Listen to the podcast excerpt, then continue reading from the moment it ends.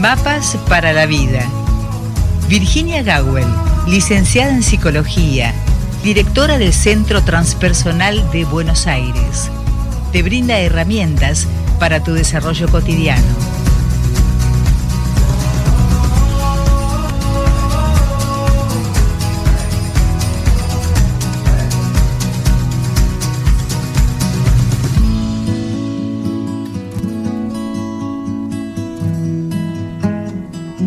Y efectivamente, y tal cual lo anuncia la presentación de Mapas para la Vida, y como todos los martes, tratamos de encontrar herramientas para nuestra vida diaria, para nuestra vida cotidiana, que llegan de la mano de la licenciada Virginia Gawel, que ya la tenemos en el aire.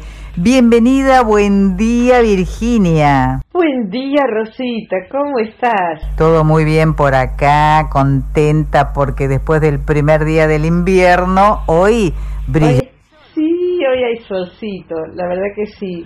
Está, está bien distribuido, un poco, un poco y un poco. Es lindo tener los cuatro climas también en este sur. ¿Sabes que me acordé ahora cuando te dije buen día? Que hay una, un programa de radio, en una radio que tiene un nombre curioso, Radio Picardía se llama, está en Facebook, que ha, adoptado, me avisaron, la palabra escuchantes. Así que haremos roncha, como se decía antes.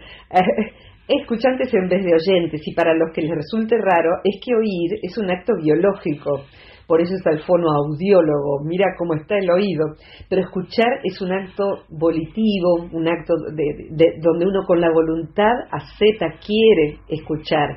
Eh, oír oímos todo el tiempo, pero escuchar música es detenerse a escucharla, ¿no? Así que bueno, nuestros oyentes no son oyentes sino escuchantes. Así que estamos ahí, en Radio Picardía también, donde voy a estar esta noche charlando un poco sobre los ancestros. Por eso me, avisaron que, les encanta esa palabra. Ah, qué, qué, qué bien. Eh, eh, te digo una cosa, vos estás eh, haciendo un desafío para la Real Academia Española. Yo sí, estoy siendo molesta hace mucho, pero decir que mucha bolilla no me da, pero la gente sí, y uno no sabe el lenguaje a dónde llega, ¿no? Así que sí, hace falta sacar la palabra autoestima, todos estos desórdenes del lenguaje. Eh, eh, algunos se deben haber decepcionado respecto al término autoestima. Eh, creo que sí, pero anda a saber, a lo mejor otro escribe y otro escribe, o los que se van dando cuenta no lo toman más. así que bueno, aquí estamos hoy con un, un tema interesante donde también las palabras son importantes, las palabras constituyen Sabes que es muy interesante, Rosita y escuchantes queridos, eh, desde lo que se estudia de las neurociencias hoy en día, que hay aparatos impensables hace 20 años, se sabe que una persona que tiene un vocabulario limitado puede pensar menos su vida. Mm. En general, no es garantía que alguien que tenga, no sé, erudición o una, gran cantidad de vocabulario piense su vida, por supuesto. Los eruditos no necesariamente son gente profunda, eh, pero los las palabras nos ayudan a comprender lo que nos pasa. Fíjate, creo que todos nosotros hemos tenido una palabra, nos dijo, eso es lo que me pasa cuando apareció la palabra resiliencia como la capacidad de salir fortalecido de las crisis, de los momentos difíciles, fue una gran palabra, totalmente necesaria.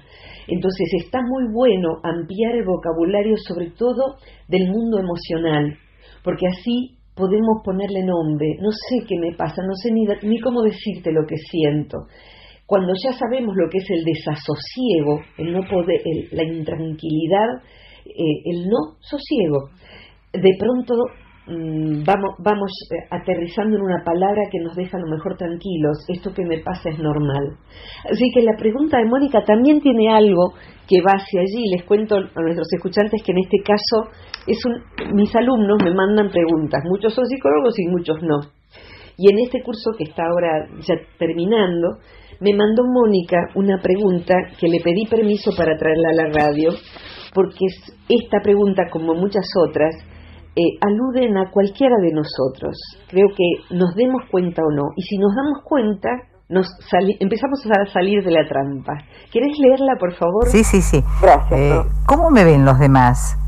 Ella, Mónica, dice, observo y estudio mis emociones, mis pensamientos repetitivos, mis reacciones más frecuentes y noto cómo se reitera el poder que le doy a lo que supongo pensarán o dirán de mí, y más aún si es mi madre quien lo hace.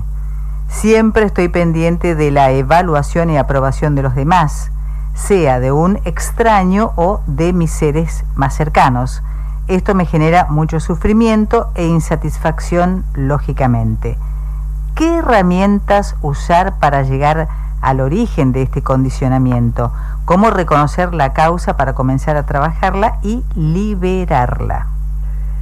Ahí está muy buena redactada la, la inquietud Vinieron a mí muchas cosas, inclusive un par de breves poemas, Rosita, y gracias Mónica por tu pregunta.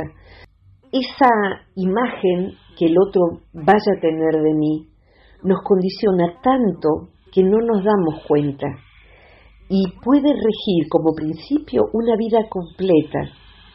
Ninguno de nosotros vino a obedecer a las impresiones que produzca uno en los demás, pero podemos ver vidas enteras regidas por eso y nada más, o sea, vidas desesperadas por la vejez, desesperadas por la crítica, desesperadas por lograr como un mendicante con la manito así extendida, quiéranme por favor, admírenme por favor, respétenme, porque no todo el mundo quiere ser querido. Hay quien quiere provocar con una imagen disruptiva y que la gente diga mira ese como se pintó, esa como se pintó, o mira ese con los pelos parados pintado de verde. Eh, eso, eh, escandalizar, como sea, cualquiera sea, porque el que escandaliza cree que no le importa la imagen que los demás reciban de él o de ella. Y es un error. Quiere escandalizar, quiere provocar cierta imagen. Y acá tomaría, mira, dos aspectos que me gustaría recalcar. El primero, eh, y acá van a apagar la radio, los, la radio y el, audio los, que sigan a Freud, em, o, no, y empiecen a, a lo mejor a mirar otra cosa. Mónica pregunta con muy buen tino, porque es como nos entrenan en psicología, cómo saber la causa, hacia el final dice, ¿no? Cómo saber la causa para dejar de que dejar de que suceda, ¿no? Dejar que de, a ver, para dejar para que eso deje de suceder. Esa sería la construcción. Es así, ¿no? Mm, lo que sabemos hoy en psicología, ya habiendo atravesado históricamente la primera psicología del, siglo anterior, la de Freud, y, lo que fue luego, eh, hay una comprensión de que no siempre conocer la causa de algo lo desactiva. Al revés, muchas veces desactivamos algo sin haber sabido nunca ¿De dónde cuernos comenzó a sucederme esto? ¿Cuál fue la causa de que yo empiece a tener estos ataques de pánico? ¿Por qué sucedió que yo empecé a tener angustia arriba de un escenario? Y hay veces en que simplemente hacemos determinado trabajo sobre quienes somos y deja de suceder. Y la causa es irrelevante. Con frecuencia inclusive se sabe que la causa que hemos adjudicado al inicio de un problema nuestro no era la causa. Un día encontramos que estaba más atrás. Entonces, la causa a veces sirve, por ejemplo, cuando una causa es traumática, y a partir de allí empezaron ciertos problemas, y otras veces no. Son mecanismos. En este caso puede ser que haya un condicionamiento nacido de cierta causa, sobre todo cuando Mónica cita la mirada de su mamá, y ahora voy hacia ello, pero también es un chip o una aplicación que tenemos instalada en el centro del cerebro, que es la importancia de que, que, evaluación tengan de mí, es una aplicación que está en la parte instintiva del cerebro. ¿Por qué? Porque soy un animal, soy un mamífero, y encima soy un animal de manada. No todos los animales son de manada. Esto que decimos del instinto gregario y de la necesidad de estar entre otros. Soy un animal, soy un animal de manada, aunque fuera solitaria, soy un animal de manada. Y para eso, para pertenecer a la manada, voy a tener que tener una serie de requisitos, voy a tener que cumplir una serie de requisitos. Y voy a sentir que si no los cumplo, puedo ser expulsada de la manada. La manada puede ser mi familia, mi cultura, mi sociedad, mi, época. Entonces, se siente que si uno no cumple con esos requisitos, la manada nos puede expulsar, como sí hemos hablado otras veces. Les pido la imaginación a todos como el uso de la imaginación, como si estuviésemos mirando una diapositiva. Cuando yo hablo de esto y del complejo de Jonás, hay una diapositiva en donde pongo unas ovejitas y todo el mundo dice, ah, como hacemos cuando vemos un, un bebé de cualquier índole. Y de pronto pongo una ovejita en el atardecer que se ha quedado sola, balando sola. ¿Qué sienten ahí? Y lo que la mayoría siente es peligro, se ha perdido su manada. ¿Por qué es peligro? Porque cae la noche. ¿Y qué pasa si cae la noche? La va a comer un lobo, va a haber un depredador. Ese peligro es el que sentimos cuando nos parece que no vamos a cumplir con la expectativa de los demás y vamos a procurar complacer a esa expectativa. Y se nos puede ir la vida allí. Entonces, primero, la causa no necesariamente es importante, se puede trabajar sobre eso sin conocer la causa, pero querría ahora mencionar el segundo punto que destacaría y después pedirte ayuda. Ahí cuando cita particularmente mi madre, la mirada de mi madre, la mirada de nuestra mamá, la mirada de nuestro papá, es tan importante cuando somos chiquitos porque son los que van a garantizar o debieran nuestra subsistencia. Si ellos dos, sabemos que si ellos dos nos repudian, vamos a morir. Mamá no me va a dar de comer, mamá no me va a vestir, mamá no va a cuidar mi salud, mamá va a dejarme tirada afuera. Es más, en otras épocas, no sé ahora, debe suceder en algunas casas, se, amenazaba con eso. Te voy a dejar en un orfanato o en el reformatorio. Te voy a dar una adopción, ese tipo de cosas como amenazas. Ese temor lo tiene instintivamente el niño, porque el niño es un manojo de instintos ensayando cómo es ser un humano. El niño nace y tiene que practicar ser un humano. De hecho, bueno, se conocen niños que nacen en la selva y no tienen la crianza de humanos, sino de chimpancés, ha sucedido más de un caso, y de grandes tienen que aprender cómo es ser un humano. Entonces hay parte instintiva y parte de imitación. Pero voy al tema de la mamá. Cuando vemos un nenito empezando a salir al mundo y empieza a caminar, lo primero que hace es darse vuelta y ver si mamá me mira si la abuela me mira, el que esté a mi cargo, mi niñera me mira, sobre todo la mamá y el papá van a tener enorme poder. Y me acordé, Rosita, de un poema precioso y cortito de el enorme Armando Tejada Gómez, que hace mucho que ya no está y que lo he llorado cuando se fue. Eh, después si querés pones alguna de él. Voy, voy al poema. Fíjense qué hermoso se llama Primera Soledad. Hoy mi madre no me quiso. La he rondado horas enteras, pero nada, no me quiso, ni me ha mirado siquiera. Arde el sol en el silencio amarillo de la siesta, ni los gatos, ni vigilantes, solo la calle desierta Salgo a morir al baldío, golpeando todas las puertas. ¿Cómo me voy a morir sin que mi madre me vea? Tremendo. La verdad que sí. ¿Cómo me voy a morir sin que mi madre me vea? Yo recuerdo un niño eh, cuando íbamos en grupo a una isla en el delta y se tiraba y se tiraba de una escalera y todos nosotros estábamos concentrados en asuntos del grupo sentados en ruedas junto al fuego. Y yo veía que Mateo se tiraba, se tiraba, se tiraba, digo, se va a romper la crisma, pero su madre no dice nada. Y en un momento, el nene gritó, mírenme, por favor. ¡Ah! Hace años que no me acuerdo de esto. Mírenme, por favor. Ese grito es este poema necesitamos desesperadamente la aprobación. Rosita, ¿querías decir algo, por favor?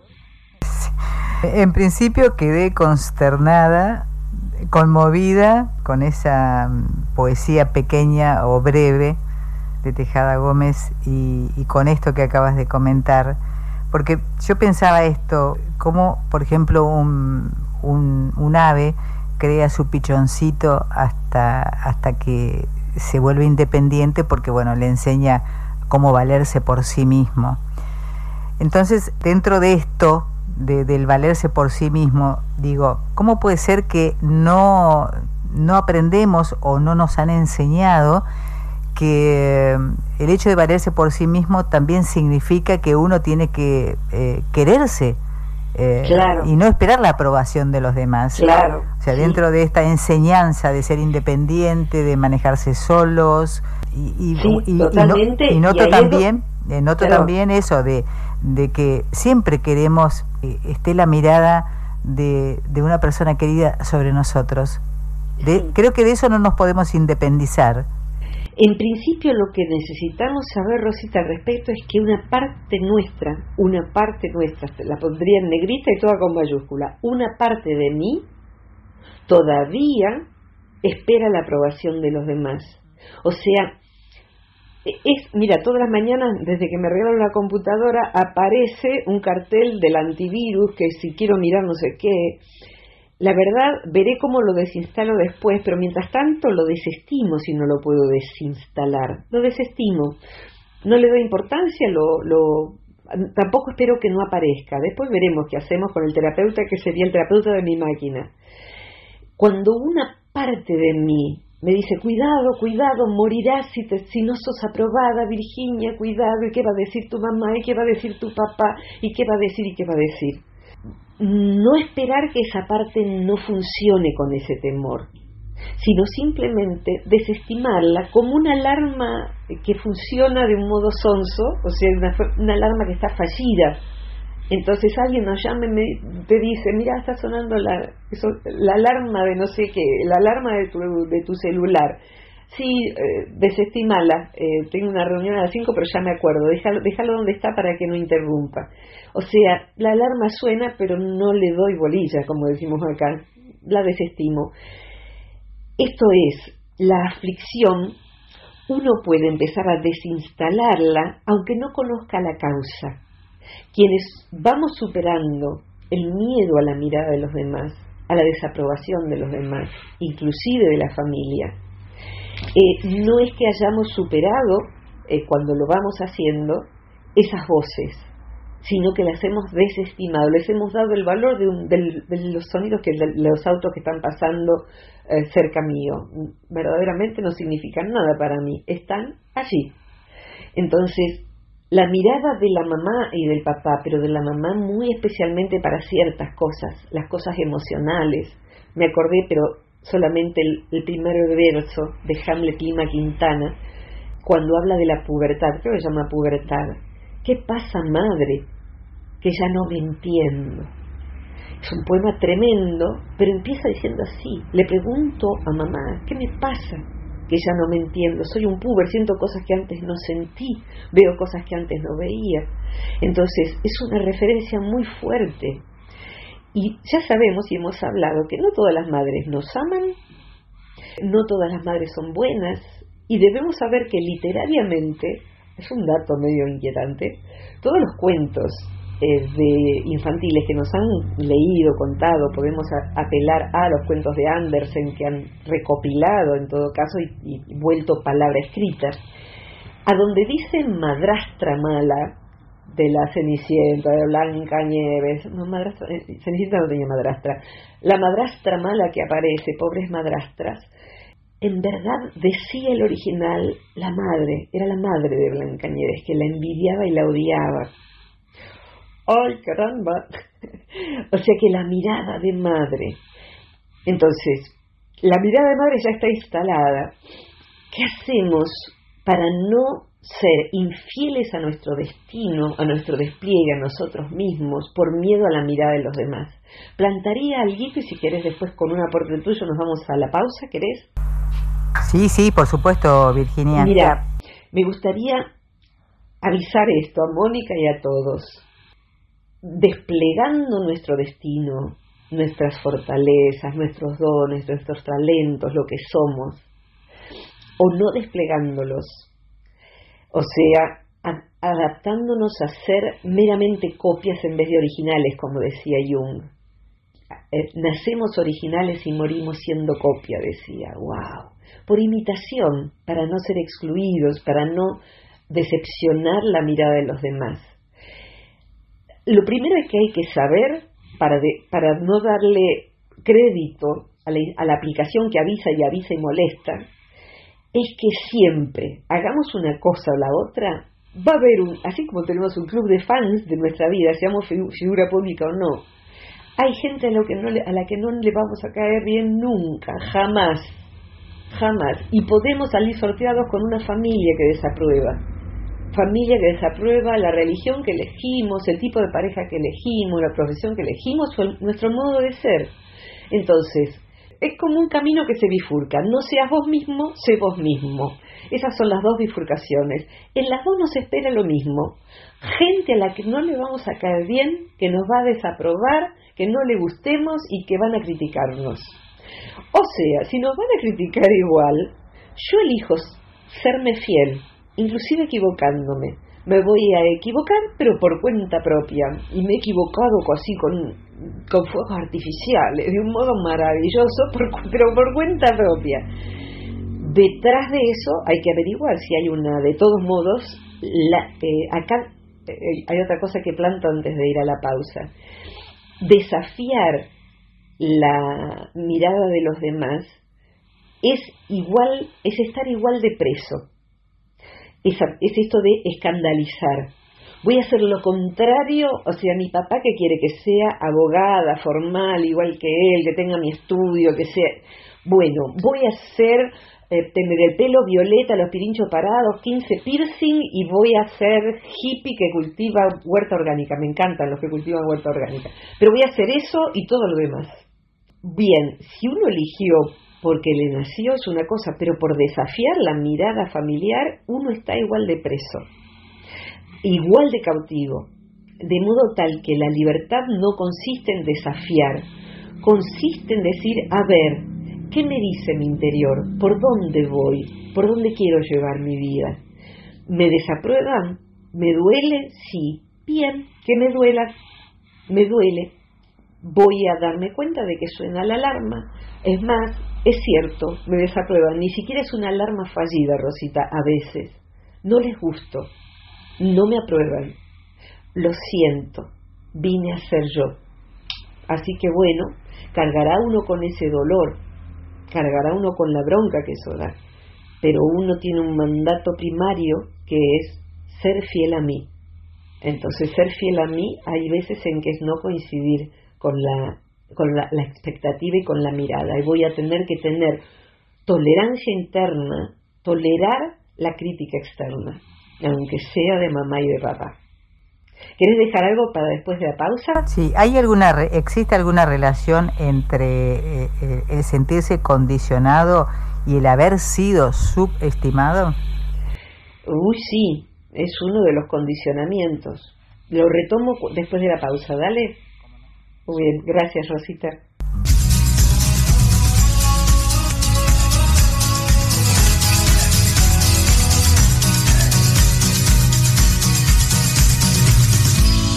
Retomamos el contacto con Virginia Gawel, licenciada en psicología en esta columna, Mapas para la Vida. Y antes que nada quiero contarte, eh, Virginia, antes de darte eh, la voz o el aire, que hay gente que está saludándote. Muchas gracias, muchas gracias. Desde distintos puntos, por supuesto. Qué lindo, qué lindo. Gracias, gracias. Dan sentido el trabajo que hacemos. Muchas gracias. Y aquí vamos entonces, ¿no? ¿Qué tema este? Mira, en esto que decías, podemos haber recibido la desacreditación. ¿Qué es ser desacreditado? Eh, de hecho, la palabra crédito, cuando nos dan un crédito, es que, es que cree la entidad que nos dé en nuestra capacidad de devolver e, ese crédito. Entonces, que nos dé crédito alguien en general es necesario y a veces no es la familia, eh, y o a veces la familia tiene cierto crédito, en confianza en nosotros, pero hay otra persona que le dio el soporte para confiar en sí. Entonces, eh, hay veces en que esa persona que nos dio el soporte ni sabe lo importante que fue.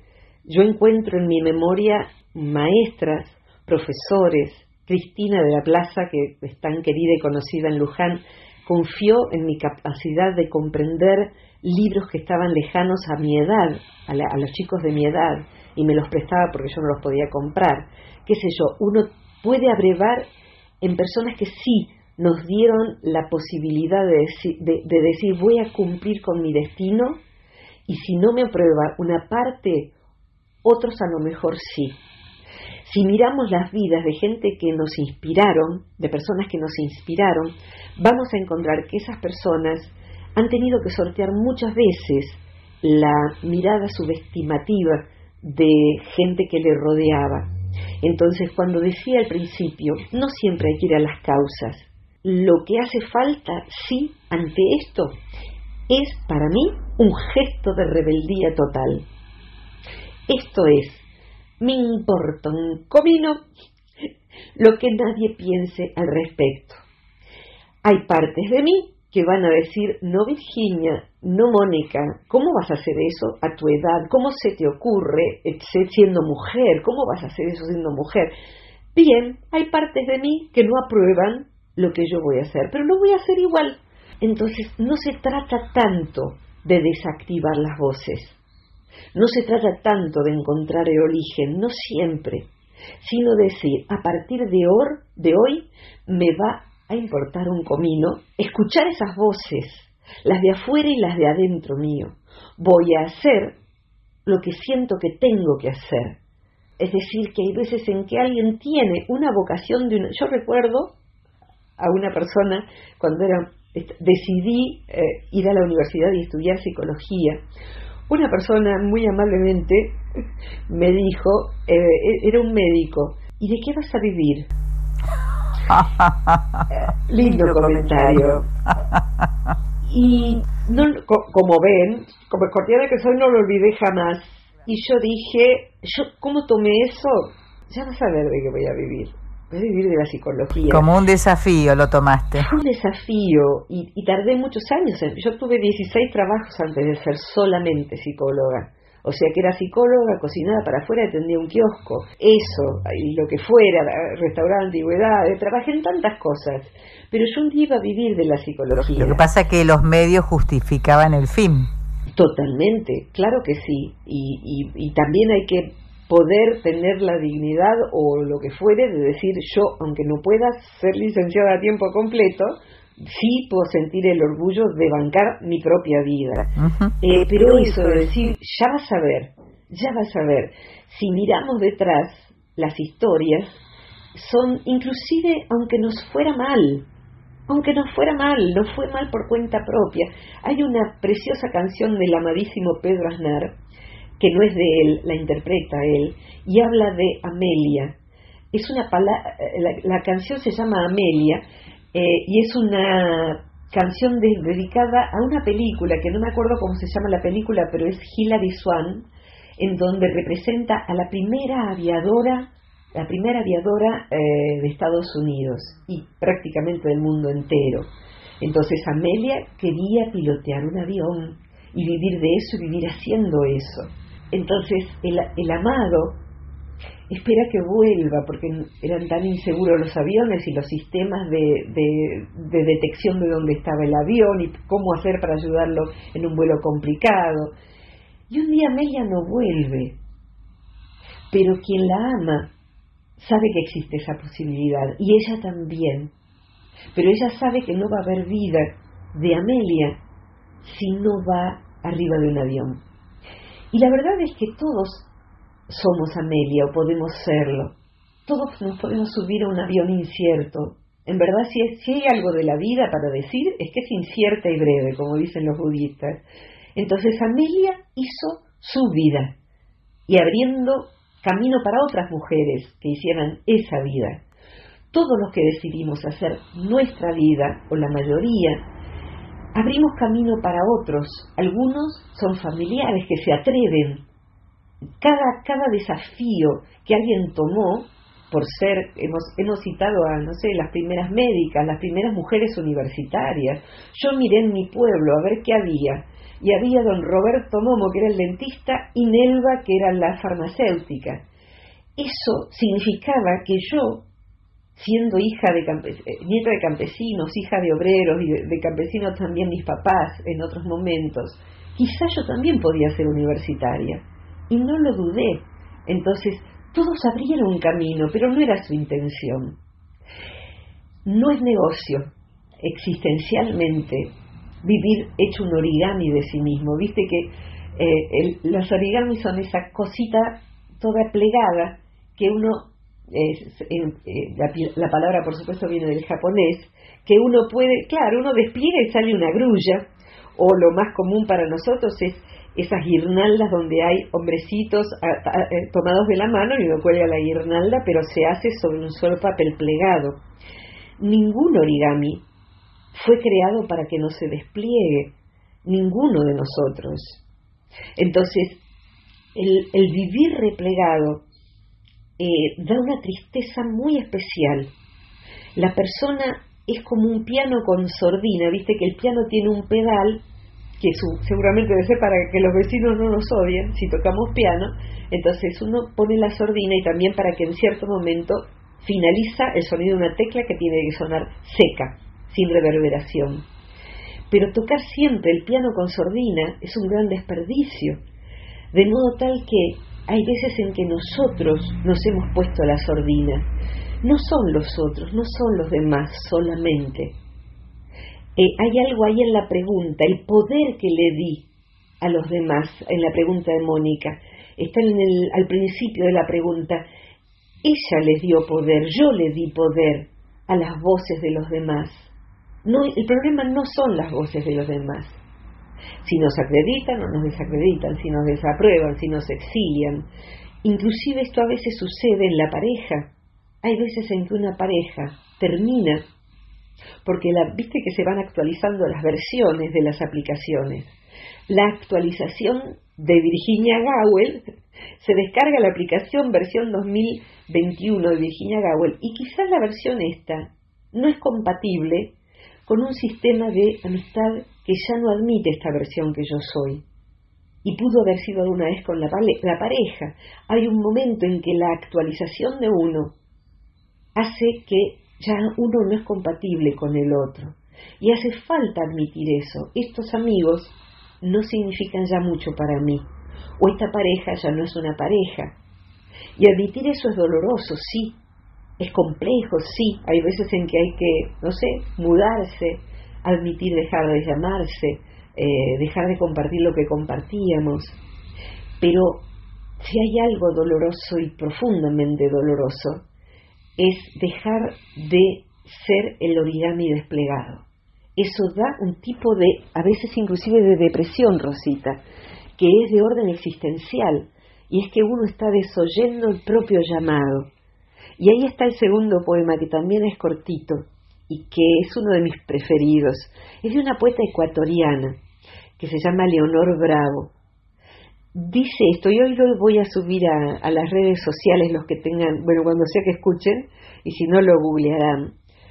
Dice, todo fruto, toda flor, fuera un secreto un día, semilla enterrada en la necesidad, secreto de tu vida, Florece a partir de hoy. Sé voz, color y canto. Sé en toda dirección. Alumbra al mundo con tu vida. Que desde ahora nadie se pierda más de ti. Wow. Es, es contundente cada línea, semilla enterrada en la necesidad la planta, la semilla necesita urgentemente agua, sol, tierra. Pero después hay que florecer. Secreto de tu vida. Dos puntos. Florece a partir de hoy. Y allí está la rebelión. No me importa si me van a aprobar o no, si mi familia, etcétera. Yo voy a florecer a partir de hoy. Sé voz, color y canto, sé en toda dirección. No me voy a restringir aquí, sé en toda dirección. Y es, acá es donde la poeta señala que cuando yo obedezco a mi llamado interno, me vuelvo parte de la evolución del colectivo, de la humanidad, aunque sea en mi pequeña comunidad, en mi familia o en mi época, cada uno en el lugar que le toque, porque dice, alumbra el mundo con tu vida, alumbra el mundo con tu vida. O sea que replegarme es también una deuda al colectivo, así como juzgan crímenes de lesa humanidad. ¿Qué significa lesa? Lesionada. Los crímenes de lesa humanidad son crímenes que se han lesionado a la familia humana con ese crimen, sea el juicio de Nuremberg antes o después. Son de lesa humanidad. Y esas dos líneas, esos dos versos que quedan aparte, que eso ya va a la intimidad y a lo grande, que desde ahora nadie más se no, que desde ahora nadie se pierda más de ti. Y acá Rosita me lleva, la pregunta de Mónica y el poema me llevan a esto. Si yo, vos, el burro adelante, como se dice acá, si vos o yo o Mónica o quien sea, eliminara, volviera a la condición de origami plegado, aquellas personas que incidieron en que nosotros quisiéramos florecer, decidiéramos florecer. Ese profesor, ese familiar, esa figura pública. Si esa persona no hubiera florecido, se hubiera, nos hubiera privado a nosotros de ser quienes fuimos, de ser inspiración para ser quienes fuimos, para tener la valentía de ser quienes fuimos y de ser quienes seremos. Hoy son otras las figuras inspiracionales. Entonces, que desde ahora nadie se pierda más de ti. Si se pierden de mí, les estoy quitando esa inspiración. Entonces, no hay derecho, no hay derecho. Tengo muchos derechos. Tengo derecho a ser yo, por ejemplo, tengo derecho a seguir mi voz interna, pero a lo mejor hay un punto en donde uno no tiene derecho a privar a los demás de uno mismo, de ser plenamente, de desplegar nuestro origami, de tocar el piano sin sordina, porque esa música no es solo para uno, es como el destino del canto de Yupanqui, el que quiera lo googlea, porque lo que habla es de, porque esa antorcha no es solo tuya, es de la tierra que te ha regalado y te ha regalado para tu sacrificio, no para tu vanidad dice el destino del canto, ¿no? La antorcha que uno toma para brillar uno, pero para, brilla uno para dar luz a los demás, dar lumbre a los demás. Entonces, ¿vale el descrédito de otros? Sí. ¿Duele? Sí, sí, claro que duele. Pero no moriré quemado en la hoguera, pero voy a ser quien tengo que ser. Aunque tenga que tomar la cicuta, con gusto, la tomaré como se, supone que Sócrates y muchos otros fueron quemados. ¿Hay que retractarse de ser uno mismo? No, no. Eh, uno puede elegir hacerlo. es muy caro, ¿eh? Es muy caro, muy caro. Puede también uno tomarse tiempo para hacer los cambios que haya que hacer, de modo que el piano suene sin sordina, Rosita. Pero es barato comparado con lo que significa achicarse uno para caber en el territo de la aprobación del otro. Es muy caro vivir para la aprobación del otro. Es una vida muy triste y uno llega, y todos conocemos, a ser una palabra tremenda, a ser patético. Cuando una persona van pasando los años y solamente vive para la aprobación de los demás, que me, que me disculpe, porque los muertos no se pueden defender, pero me viene ahora a la cabeza Michael Jackson, ¿no? O sea, voy a ser blanco a cualquier costo. ¿Y por qué no sos el negro divino, que baila, que crea, que hace cosas hermosas? Se fue al demonio también en otras cosas. Pero ¿por qué no ser uno? ¿Por qué querer ser otro? ¿Por qué querer ser otro que yo? Yo soy esto. ¿Y suenan voces dentro de mí? Sí. ¿Que tienen miedo de la desaprobación? Sí. Algunas desaprobaciones nos van a acomodar, y con esto cierro, nos van a ayudar para avisarnos que estamos yéndonos al demonio. o sea que algunas desaprobaciones de gente que nos ame nos pueden ayudar a decir, mira, estás teniendo un peso no saludable, corazón. No se trata que estoy gordo o no gordo. Es peligroso. O esto que dijiste fue violento. A lo mejor tendrías que revisarlo porque fue violento y lastimaste a varios. Eso, yo pido a mis amigos que me lo digan explícitamente y a mis seres queridos si me voy al demonio.